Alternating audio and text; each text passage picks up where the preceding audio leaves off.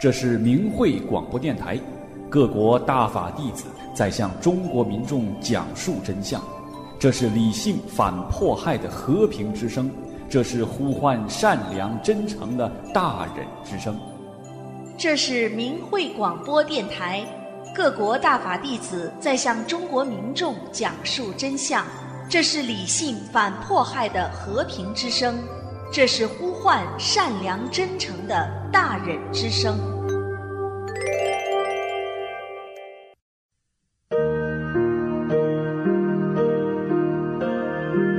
听众朋友好，欢迎收听明慧广播电台。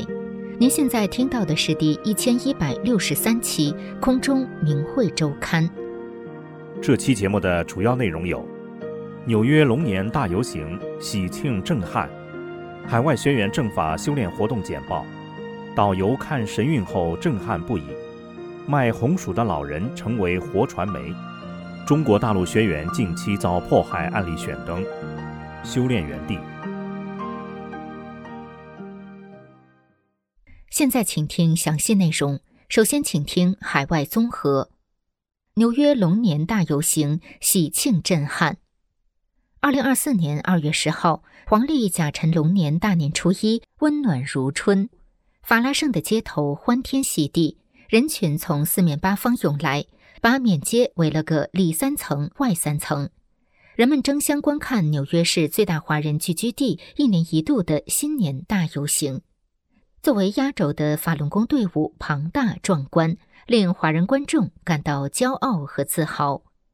今年法轮大法团队的花车设计选择了古典优美的风格，威武的天国乐团依然浩浩荡荡，他们的演奏为观众传递真善人的福音。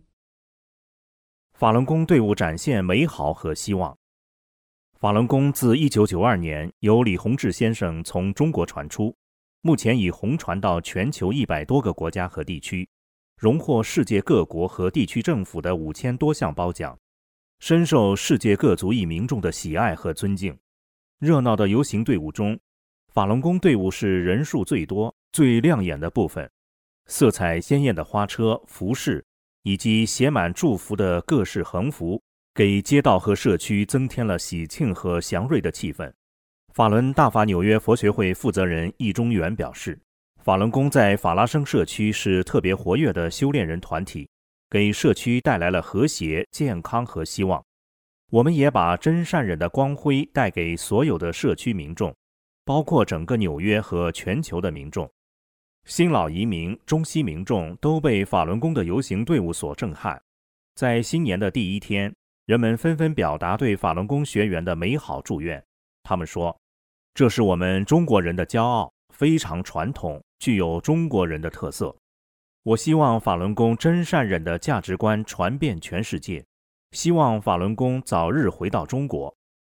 中国民主党常务副主席谢立健说：“让我印象最深刻的是法轮功这个游行队伍，它代表这个东方这样一个古文化。”他还说：“当时我还把这个视频录下来，以后我发推特上去，好多人转发点赞。”旅美华人李矮飞表示。其实我过去几年也有看到游行，就是觉得他们一看就觉得很感动，这么盛大，这么有规模，就是很难得。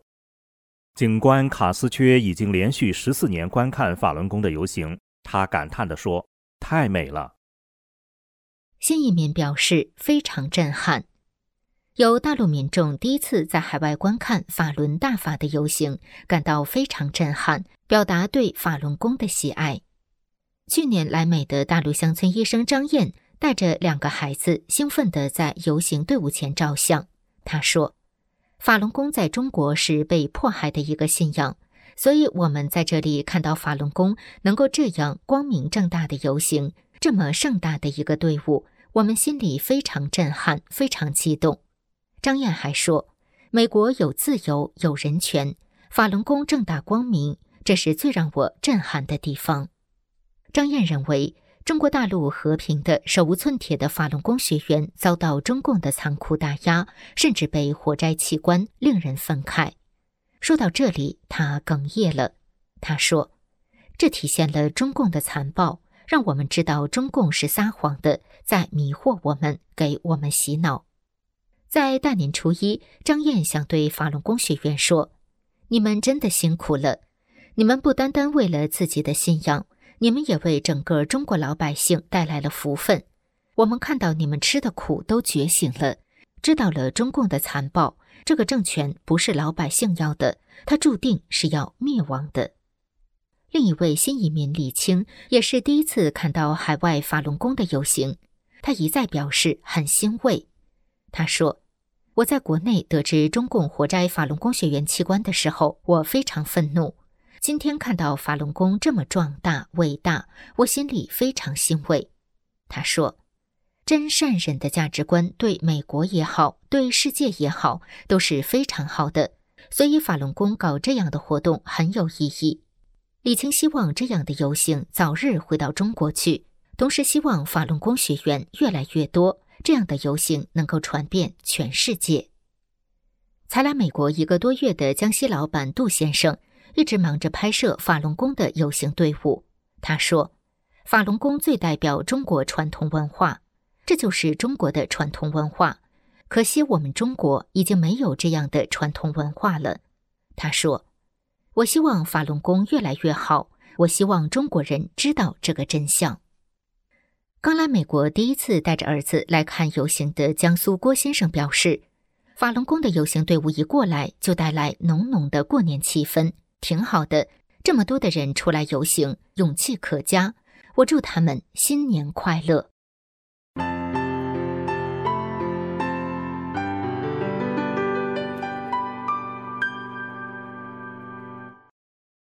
下面请听海外学员政法修炼活动简报。美国法轮功学员一月三十日至三十一日参加了在首都华盛顿特区举行的国际宗教自由峰会，向与会者讲述法轮功真相，与嘉宾分享自己的见解和认识。美国众议院议长麦克·约翰逊、香港自由委员会活动人士许莹婷。和加拿大维权律师莎拉·泰奇等在发言中谈到中共对法轮功所施加的暴行。嘉宾在发言中表示，藏传佛教徒和法轮功学员被关进劳教所，器官被中共活摘。此时此刻，美国有机会和义务阻止种族灭绝，并对犯下这些罪行的人绳之以法。多位联合国特别报告员参观了法轮功的展位。他们了解到法轮功学员在中国境内遭受的迫害，以及中共将迫害输出到海外。美国硅谷圣荷西越南社区二月十六号至十八号举办了一年一度的庆祝新年节会，当地的越南裔法轮功学员应邀参加。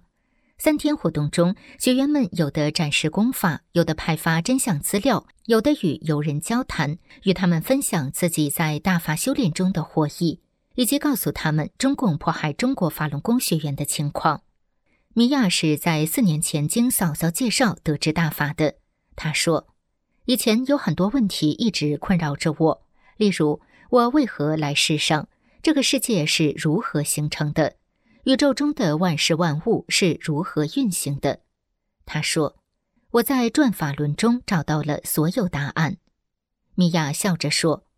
我过去一直认为自己是一个很好的人，阅读大法书后，我才意识到其实并非如此。用真善人来衡量，我对什么是真正的好和坏有了新的认识，知道了应该如何对待他人，怎样改进自己，成为一个更好的人。保加利亚法轮功学员二月十日在布尔加斯市举办讲真相活动。人们了解中共对法轮功学员长达二十四年的迫害后，谴责中共的邪恶。布尔加斯是保加利亚第四大城市，位于黑海岸边。学员在该市海边的一个主要步行区域设立讲真相展位。一位亚美尼亚艺人与学员聊了很长时间。他说：“哪里有共产党，哪里就有压迫和迫害，这对那里的人们真是很糟糕。”罗马尼亚法轮功学员二月三号在首都布加勒斯特的罗马广场举办信息日活动，向当地民众提供法轮功真相及有关信息。人们相继前来了解真相，纷纷表示支持法轮功，并钦佩法轮功学员在中共的迫害下仍坚持信仰的坚强毅力。布加勒斯特大学的四名学生了解了真善忍的原则后，赞赏法轮功学员们对美好价值观的坚持。一名学生说：“在社会上做到真善忍是很难的，真善忍没有真正的受到尊重。你告诉我们这些内容，我们很喜欢，谢谢你。”一位名叫帕翠克的学生很认同法轮功。他说：“真善人在哪里都是对的。”日本法轮功学员二月十八日参加在爱知县道泽市民会馆演出大厅举办的二零二三年度的文化节，在舞台上进行了腰鼓表演和法轮功功法演示，获得了观众的称赞。看到法轮功学员们的祥和舒缓的练功动作。有的观众当场也跟着学练了起来。伊藤先生对法轮功学员说：“你们的表演很棒。”八十多岁的仙石女士说：“没想到会有这么多的人在练法轮功，你们辛苦了，谢谢。”印度法轮功学员一月十八号至三十一号参加第四十七届加尔各答国际书展。不少人向学员询问法轮大法是否可以帮助他们改善健康，以及戒掉吸烟等不良的生活习惯。许多读者看到有孟加拉语的法轮功书籍，非常高兴。有来自大专院校的老师邀请法轮功学员到学校教学生练功，也有大公司的人力资源主管想了解法轮大法是否有助于缓解压力。他们还表示愿意在公司举办学工班。展会期间，来自十八台、零平衡以及 Upwards 杂志的记者采访了法轮功学员，并在各自的油管频道上发布了采访内容。记者们表示，他们很高兴有这个机会了解法轮大法。印度法轮功学员一月十八日至二十八日应邀参加了拉尔巴格花卉展，向观众介绍法轮功以及中共迫害法轮功的真相。有人现场学功，人们感受到法轮大法的美好。电影导演文马尼乌尼克里什南来到法轮功的展位前，他表示，自己被法轮功所吸引，因为他正在寻找一种能使他平静的功法。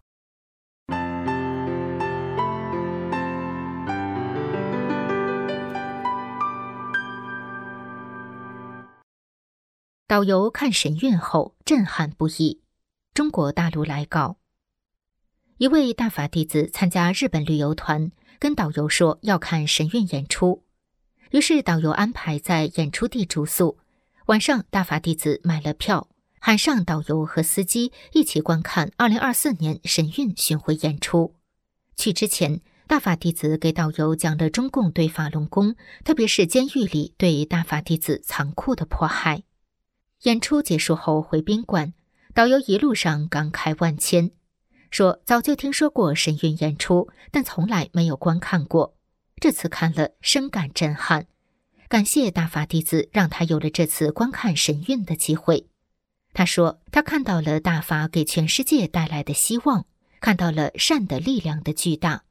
他说，日本比瑞山的时钟上刻着“一隅之光”几个字，字面上的意思是照亮一个角落。看了神韵之后，他恍然大悟，明白了神韵就是把一个一个角落照亮，最终照亮全世界。他说：“一定会的。”他知道这条路不会是一帆风顺的，只要人心向善，就会带来改变。他感叹大法弟子给全世界带来光明，带来希望。最后，他再次感谢大法弟子给了他这次机会。并深深的向大家鞠了一躬。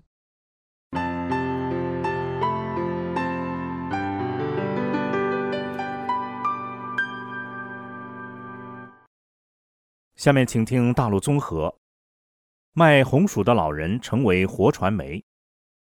中国大陆来稿：市场上有一个卖红薯的老大爷，七八十岁的样子，有时他也卖一些其他的农产品。我给他讲过真相，并多次给他真相资料，他每次都很愿意要资料。我嘱咐他看完给别人看看。前段时间发明会年历的时候，一次我包里就剩了两本。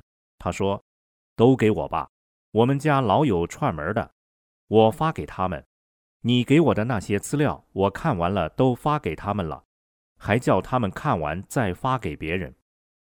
今天我又路过他这个摊位，他叫住我说。”你原先给我的刻着“法轮大法好，真善人好”的小挂件，我们家亲戚看见了也喜欢，他也想要一个挂在车上。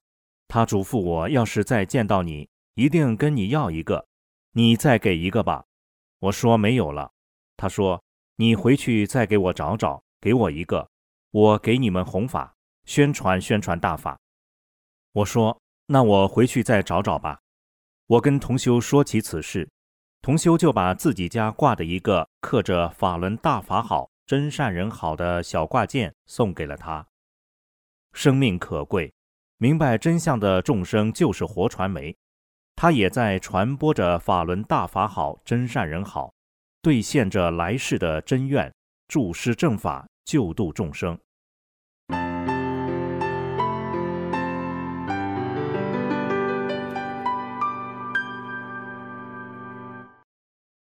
中国大陆学员近期遭迫害案例选登。辽宁辽阳市五十四岁的法轮功学员董艳梅女士，二零二二年九月十四号被辽阳鞍山鄂警联合绑架，非法关押在辽阳市看守所。近日获悉，从去年五月至今，董艳梅在辽宁省第二女子监狱八监区四小队遭迫害，天天不让洗漱，床单衣服不准洗。不让给家里人打电话，更不让会见家人。每天从早上六点一直站到晚上九点半。辽宁沈阳市法轮功学员李芳芳女士于二零二三年十一月被劫入辽宁省女子监狱，目前她正在第十二监区集训矫治中心遭受严管迫害，家属的探视权被剥夺。二零二四年一月四日。李芳芳家属依法向辽宁省检察院进行投诉。黑龙江牡丹江市宁安市善良妇女法轮功学员陈学燕，去年八月十号再次被警察绑架，非法关押到牡丹江市看守所。去年十二月十四号被临海市法院非法庭审，网判三年半，勒索罚金一千元。他于今年二月二号被劫持到黑龙江女子监狱，继续非法关押迫害。四川德阳市景阳区八角井镇法轮功学员江贤俊女士被非法关押构陷一年多后，于二零二二年十一月三十日被非法开庭。近期，她被非法判刑三年六个月，已于二零二四年一月十日劫持往四川省成都市龙泉女子监狱。湖南益阳市法轮功学员张春秋先生，于去年七月五号结束三年七个月的冤狱迫害，从株洲王岭监狱被放回家。回家仅五个月，张春秋于去年十二月底再被中共协党人员从家里绑架走，至今下落不明。吉林长春市法轮功学员庄明霞女士，于二零二三年十月十九日上午去探望同修肖薇薇。被蹲坑的警察绑架，庄明霞和肖薇薇被非法关押在长春市看守所，于二零二三年十二月份被非法批捕，具体日期不详。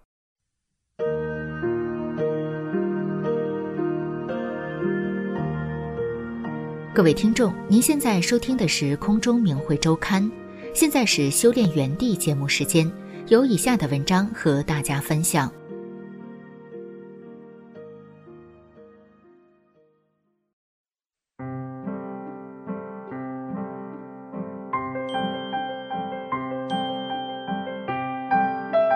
请听明慧交流文章，题目是“你怕指出同修的不足吗？”作者：青年大法弟子。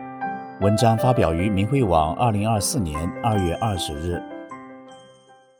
因为受常人中明哲保身、谨言慎行的思想影响，大多数人不愿当面指出别人的不足，怕影响两人的关系，有损自己在对方心中的形象。或许有一部分怕对方难受的好心，但大部分原因是出于保护自我。然而，修炼人是个整体，不分你我。对于自己的执着，我们都知道要全部去掉才能圆满。那么对于同修，不也是如此吗？为他好，就要告诉他哪里还有待提高。我明白这个理，所以每次看到家人同修的不足，都直言不讳地指出。但结果常常是不欢而散。最近发生的一件小事，让我对此有了新的理解。写出来与同修分享，旨在共同切磋提高。前几天看到家人同修因为有怕心，做救人的事过于谨小慎微，我很替他着急，义正辞严地指出，他不接受，还很生气。我忍不住和他争论起来。每次争论过后，我们都意识到自己不对，但这个状态始终不能突破。这一次，我静下心来向内找。意识到自己有一颗强烈的急躁心。以前我一直认为做事快、性子急是自己先天的特性，不属于执着。现在才明白，快和急完全是两回事。修炼人应该做到效率高而不急躁。还清晰记得小时候看电视剧《西游记》中，观音菩萨叫悟空时的语调，既缓慢、慈悲又威严。神佛法力无边。做事瞬间即成，却从容淡定。我发现自己还有强加于人的心、自以为是的心、瞧不起人的心、亲情执着他人的执着、说话刻薄、做事极端的党文化。想想这些心已经有很久了，该重点修去了。我平静地对家人说：“我再也不管着你了，以后你做的咋样，我也不说你了。反正说了，你也不改变。”得不到提高，我要做到视而不见、无为，不能太执着你的表现，不然最后你提高不上去，我也因为执着你的执着被影响了。同时开始加强发正念，清除这些心。就在我认为自己境界提高了，决定以后缄口不言，不再居高临下强加于人时，刚好学到了师傅在加拿大法会讲法中的一段法。弟子有的学员遇到磨难，很长时间也过不去，别人给他指出好呢，还是应该让他通过学法自己去悟？师，大家看到了他进步不了的原因，为什么不指给他呢？善意的告诉他没有问题，是怕招惹气生吗？对方的态度不是正好用来修炼吗？即使你讲出的话他理解不了，也没有关系。我们常人的这个情不是得放下吗？看到问题一定要告诉他。有人误在一个层次中，老是上不去，越上不去，他就越不看书，越不知道精进，那么这个关难就越大，对他来讲就越动摇，致使最后他不能修炼。从始至终有这样的问题存在。修炼是非常严肃的事情，一丝一毫都不能马虎。你达不到那个标准，绝不能进入那个层次。一个普普通通的常人想达到圆满，像一个大觉者那么神圣，对这个问题你不能那么清醒的去认识，甚至重视不起来，那怎么能行啊？学习了师傅这段法，我忽然发现自己原来悟错了，没有做到曲中，从一个极端走到了另一个极端，因自我而强加于人。又因自私而逃避矛盾，无为是心不动，而不是没有行动，什么也不面对，那不和和尚一样了吗？我们修的是主意识呀。师傅的法让我对指出他人不足有了全新的领悟。首先，毋庸置疑的是，看到同修的不足，一定要指出来。指出来后，无非有三种情形：第一种是同修很认同，并闻过则喜。他能因此改正不足，得到提高。第二种是同修当时不认同，但态度还好，也许他以后能认识到，我们也做到了为同修负责，兑现了下世前相互提醒的承诺。第三种是同修不接受，且对我们态度不好，这也是障碍我们指出他人不足的主要原因。也许这正是师傅给我们安排的提高心境的机会呢。常人中有句话叫“生气是拿别人的错误惩罚自己；从修炼的角度看，不生气是拿别人的错误提高自己呀。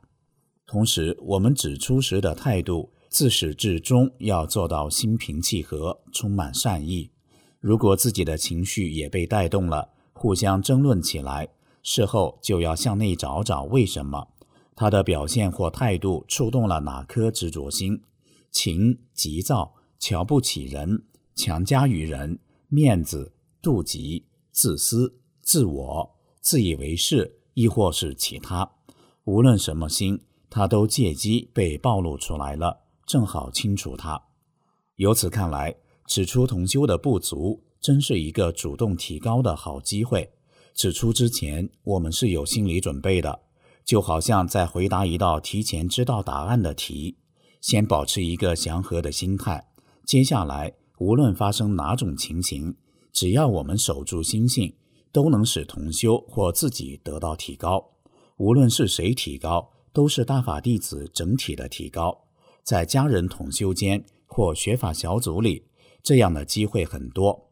希望我们都能互相救助，突飞猛进，修得无漏。更好的注释正法，个人层次有限，不足之处，敬请同修指正。谢谢师父慈悲点悟，谢谢同修辛苦付出。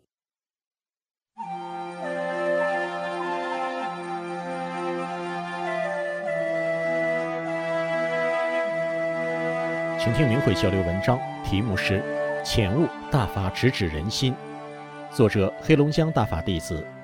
文章发表于明慧网，二零二四年二月十八日。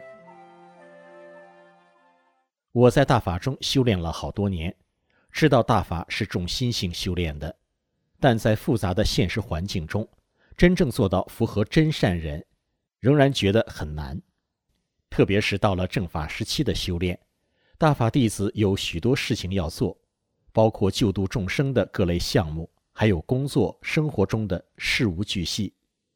可是真善人是永恒不变的要求，真正的反观自己的内心，远远的达不到真正的善、真正的慈悲、真正的无私，甚至很多时候明知道自己的内心是不善的、不真诚的，可还是不能够做到站在对方的角度，站在救度众生的起点，真正的为众生负责，为自己负责。大法弟子的善是真心的、真诚的。来源于真我本性的真愿，是无私的、慈爱的。在生命漫长的历史岁月中，积淀了各种各样的思想、文化，各种是非、善恶、好坏、对错、美丑及各类喜好等观念，遇到的各种人事物，最先启动的就是用这些观念去评判是非、对错、美丑，从而产生的情绪，有很多时候。都是不自觉的，对生命不尊重、不珍惜、不爱护，甚至是嫌弃与伤害，都不自知。在大法中修炼，真正要去掉的，恰恰是这些后天的观念、顽固的思维习惯。特别是正法时期的大法弟子，有着明确的使命和责任，注释正法，救度众生。对于今天的人类。已经是宇宙成住坏灭的灭的时期的最后的最后的生命。用传统的道德来衡量今天的人类，几乎没有什么意义，都坏到这个程度了。大法弟子只有救人的份儿，怎么能把人救了，才是我们该思考的问题。而我们原有的观念、思维习惯，就是会不自觉地去评判别人，产生的是非矛盾。对救度众生是非常不利的，特别是用自己的观念衡量，对于自己认为不好的生命或者自己不喜欢的生命，从而产生的对其生命的态度都是不友善的、不慈悲的。即使表面和善，而内心却不是真正的慈悲，说出的话就不能唤醒人本性的善良，救度众生的力度就不够。下面仅举两个实修的例子。第一个例子，大约一两年前，本地一位同修 A 被迫害后，以取保候审的形式回到家中。期间，本地因为疫情，有很多其他大法弟子被迫害后，也都以取保候审的形式回家，但疫情过后，又都被关押迫害。这天，这位同修 A 被通知去派出所，说是取保候审结案，得本人到场签字。他知道这是个圈套，没配合警察，因此而流离失所了很久。后来，他还是被警察找到带走，但是他想到大法弟子要修成无私无我，达到新宇宙的标准，于是他就发自内心的对警察说：“你们不能做迫害大法弟子的事情。”善恶有报是天理，善待大法弟子，你们才会有好的未来。以前他也是能做到和警察讲真相，但不同的是，以前是机械式的讲，只是认为该讲；这次不同的是，他是发自内心的为警察负责，绝不能允许他们犯罪。这是邪恶对众生的迫害，是为了解脱自己，还是为了众生能得救？一个为私，一个为他，这是新旧宇宙生命的根本区别呀。一念为他，没有任何私心在里边，这是新宇宙生命的标准。达到了标准，就不归旧宇宙管了。结果他被无条件释放，也不用再流离失所、四处躲藏了。这个故事使我认识到大法直指人心的一层内涵。就是救人，不只是单纯的讲真相那么简单，发自内心的慈悲众生、爱众生，才能更有力度的把大法的美好、大法的真相展示给众生。慈悲中，心里装的是众生，而不是恐惧。第二个例子，大法弟子遇到的任何事情都不简单，包括工作、生活中的麻烦、坎坷。旧的生命以考验和帮助大法弟子去执着为名，迫害大法弟子的同时，还要淘汰他们看不上的生命。有一次在单位，一个客户要求我在几点前给他送货上门。这种事我都是尽量满足客户要求的，但是那天很忙，怎么也脱不开身。我以为客户不是很忙，晚一点送货应该没事，结果事大了。客户来电话说。你不用来送了，我有事急着出门。他又说了很多难听的话，而且越说越气，最后说要告到有关部门。事情到了没法收拾的地步，表面上事很小，但闹腾起来没完没了。客户就像和我有多大的仇怨，不发尽火不怕羞。其实面对很多迫害与麻烦，大法弟子如果冷静下来。就会体察到自身空间场是有很大压力的，甚至让人感到恐惧与不安。我个人认为，这就是旧的生命想要考验大法弟子的所谓高级生命布下的场。如果大法弟子修炼有素，能够在事情发生前就把这个场归正为大法的慈悲祥和的场，那么这件事可能就发生不了。到了晚上，我终于有了时间坐下来。思考这件事情，我悟到，这是有生命利用我和这个人的历史恩怨，以讨债的形式来干扰迫害大法弟子，目的是让犯罪的众生被淘汰。这种安排更坏的地方是，被安排来干扰迫害大法弟子的世人，往往都是表现的超乎常理的坏，或者用正常人的理念很难理解和接受，不可理喻。这种情况下。大法弟子也是修炼中的人，有人心在，就容易产生此人绝非善类等类似的看法。这就更符合了旧势力想要淘汰该人的想法。坏事是他们安排的，责任还要推到大法弟子这里，这就是他们一贯使用的套路。想到这里，我就清醒了许多。于是我就想，大法弟子只有救人的份儿。怎么会让如此恶毒的安排得逞？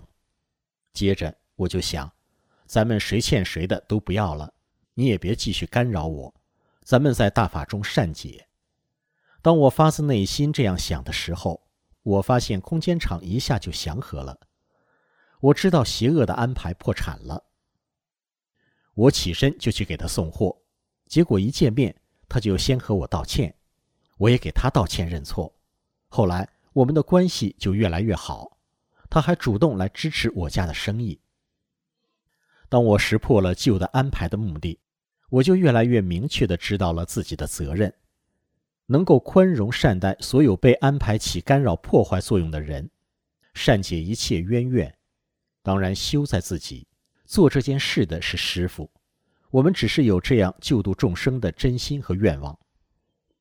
这种力量都是在我们摒弃了私心、自我保护的心、怕利益受到伤害等的杂念时，法的力量才会展现。所以，大法弟子真的是用心救人，心怀众生，爱众生时，才能展现大法的美好。大法直指人心。体现在个人的提高方面也是极其重要的。当我们想要去掉哪方面的人心，并不只是单纯的学法守心性那么简单。去掉那颗心的愿望不真诚、不纯粹，吃多少苦也是收效甚微。当我很明确地跟师傅说：“师傅，我怎样才能放下自己的私心呢？怎样才能遇事先想别人，能够为别人负责，才是对自己负责？”怎样才能凡事站在救度众生的基点上想问题呢？当我明确了法的标准，知道自己要什么，该怎样选择才符合新宇宙无私无我、先他后我的标准，一切就变得顺畅无阻。一时想不清的，都会在师傅的点悟下越来越清醒。现阶段浅显的认识有不对的地方，请同修们慈悲指正。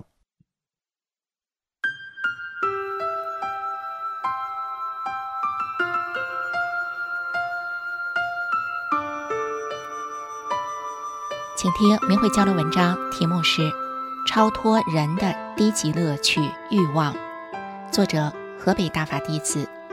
文章发表于明慧网，二零二四年二月二十日。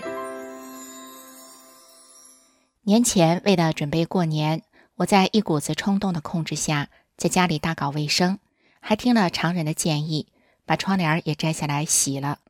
结果窗帘上的流苏和珠子都洗掉了。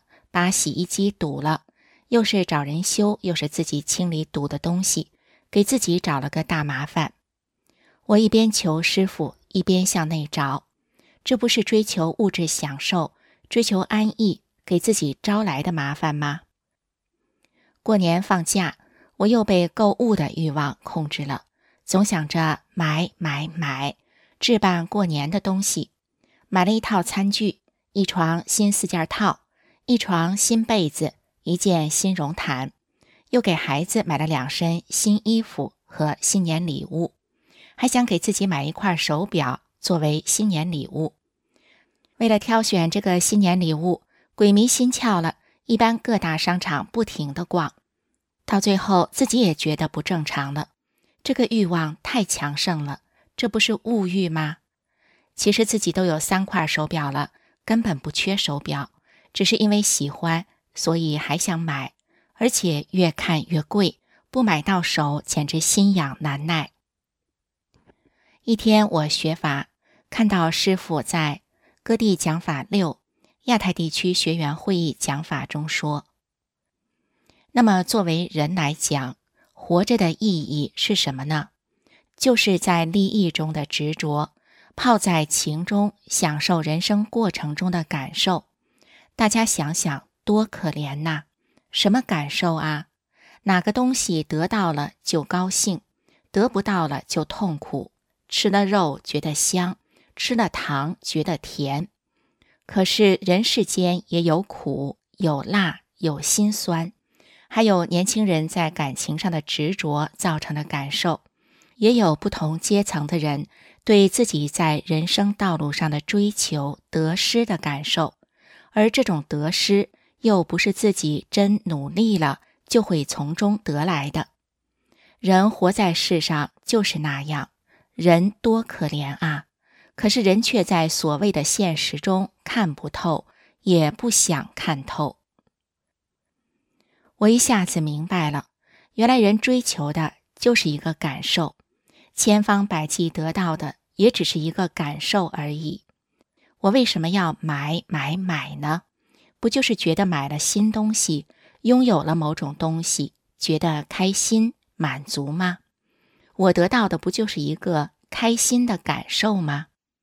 人除了追求物欲，还有金钱欲、情欲、口腹之欲等等各种欲望。其实不都是为了一个心理上的愉悦、满足的感受吗？物欲就是想得到某一种东西，大至豪车、豪宅、奢侈品，小至衣服、鞋子、日常用品，买到手就觉得开心、满足，得不到就失落、痛苦。金钱欲就是无休止的挣钱、攒钱、存钱，看着存款上数字的变化，得到心理上的满足。口腹之欲就是想吃这个、馋那个，吃到嘴就得到味蕾上的满足。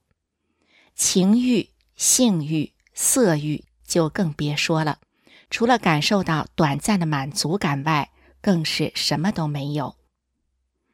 无论是追求什么，都是为了享受各种欲望带来的短暂的满足感，得到了就感到幸福，得不到就感觉痛苦。当这种满足的感受消失了，物质的本身也毫无意义了。总之，对人来说，只有这种满足的感受是真实的，而这种感受又是多么的虚幻和缥缈啊！而且。一切欲望都与金钱有着千丝万缕的联系。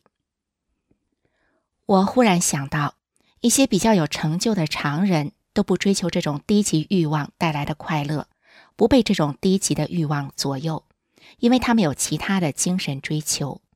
作为修炼的人，当然不能以常人为修炼榜样，但是我突然发现自己居然还没有从各种人的欲望中超脱出来。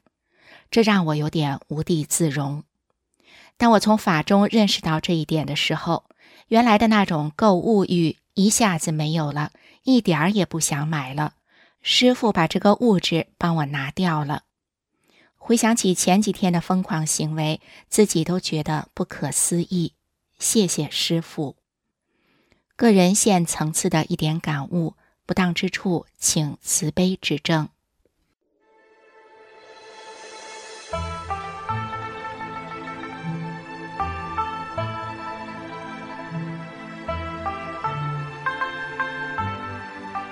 请听明慧交流文章，题目是《浅悟相由心生》，作者青年大法弟子。文章发表于明慧网，二零二四年二月二十日。说起相由心生，多数会想到面相。近期所悟，这个相或许不单单指面相，还有表象、现象等意思。所以，我们自身周围发生的一切环境、人或物，包括其他人对我们的态度、状态，和我们看到对方的各种表现，都是由自身的心所生的各种相。心字上面浮着的三个点儿，这三个点儿就如同浮尘，浮尘就是我们的各种执着。人很容易为周身凡事动心，为情牵心。因为浮尘这种物质非常容易随动，修心就是把这些浮尘修去，相由心生。如果为了改变各种相而修心，那就只是把心上的浮尘压低、掩藏了而已。再低也会泛起，再掩藏也是在心上，所以无法改变。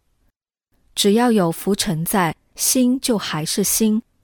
只有修去浮尘。才不叫心，无心自然无意，无意自然无所动，无所动而无所谓，无所谓而无执着，无执着为修炼之根本。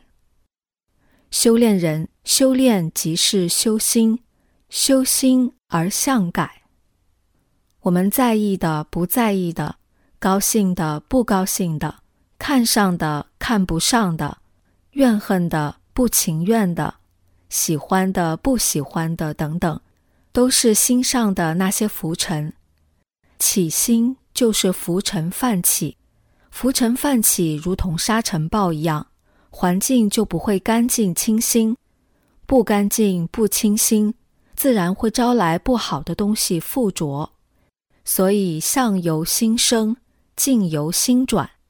修炼首先向内找，修自心。层次有限，一点浅悟不在法上的地方，请同修慈悲指正。何时？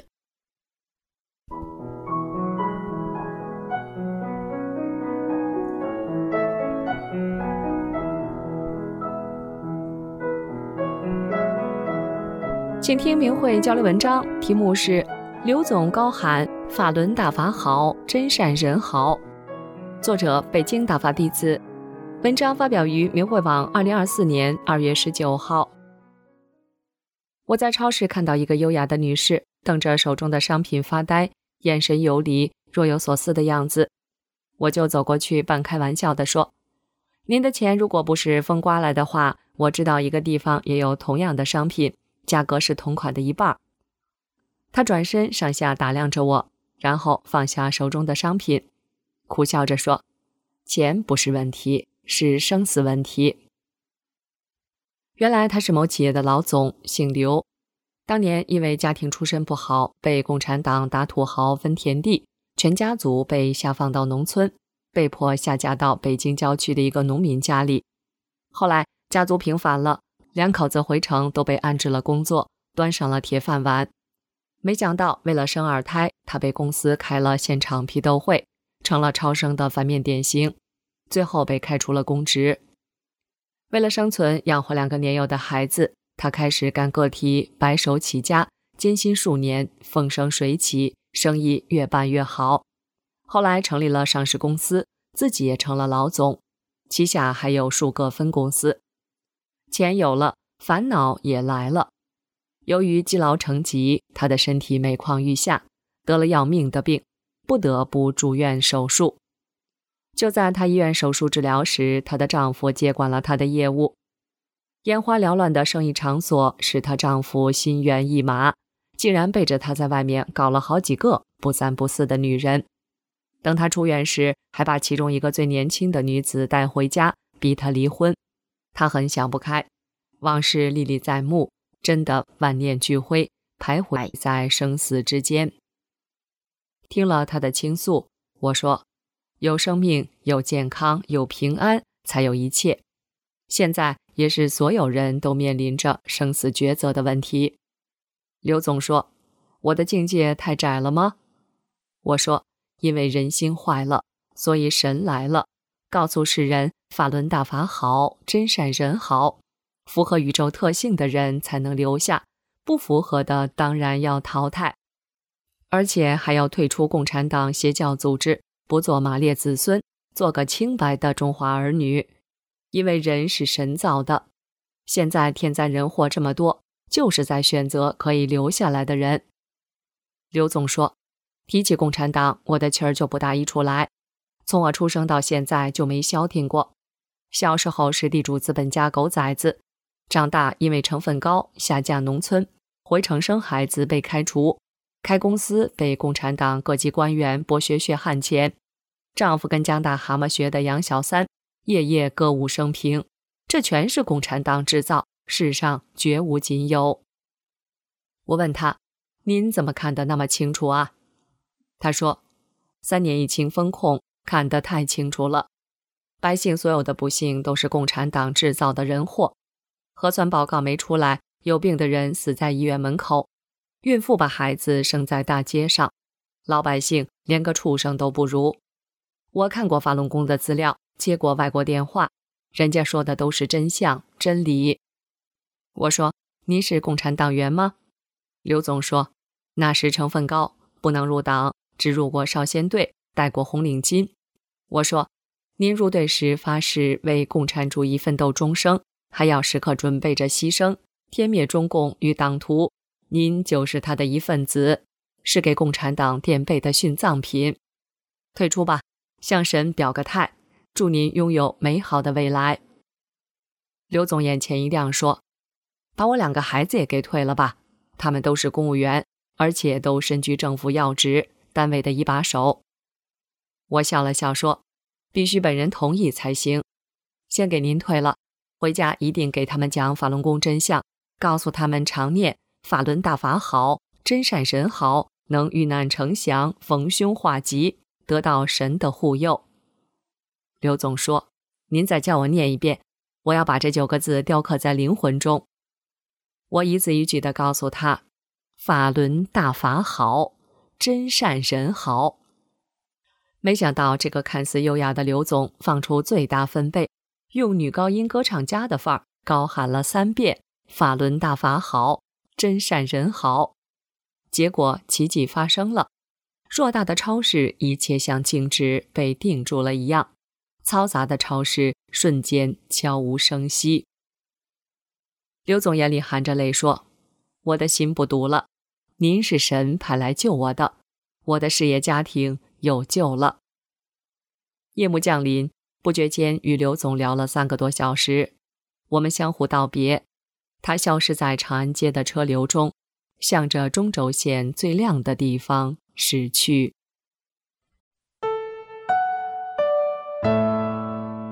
各位听众。